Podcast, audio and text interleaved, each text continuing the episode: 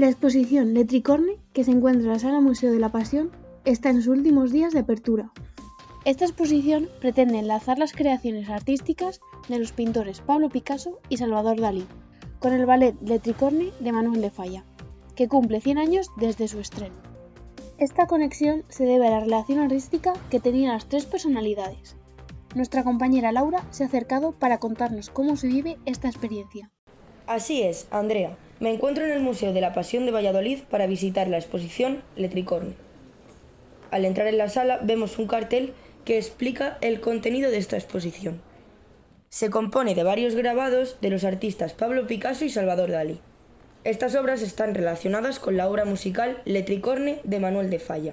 Esto es así porque los pintores colaboraron en varios estrenos de esta obra.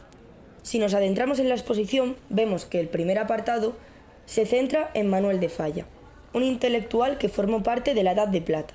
Podemos ver varios objetos personales de este compositor, como unas gafas y una partitura. Al avanzar, nos encontramos la sala dedicada a Salvador Dalí, que colaboró en el estreno de esta obra en Nueva York. Podemos ver varios grabados que representan de forma detallada la vestimenta y la decoración que engloba esta obra musical. También encontramos el manual que se usó en este estreno. Al subir a la primera planta, vemos el espacio centrado en Pablo Picasso, que colaboró en los estrenos de esta obra en París y en Londres.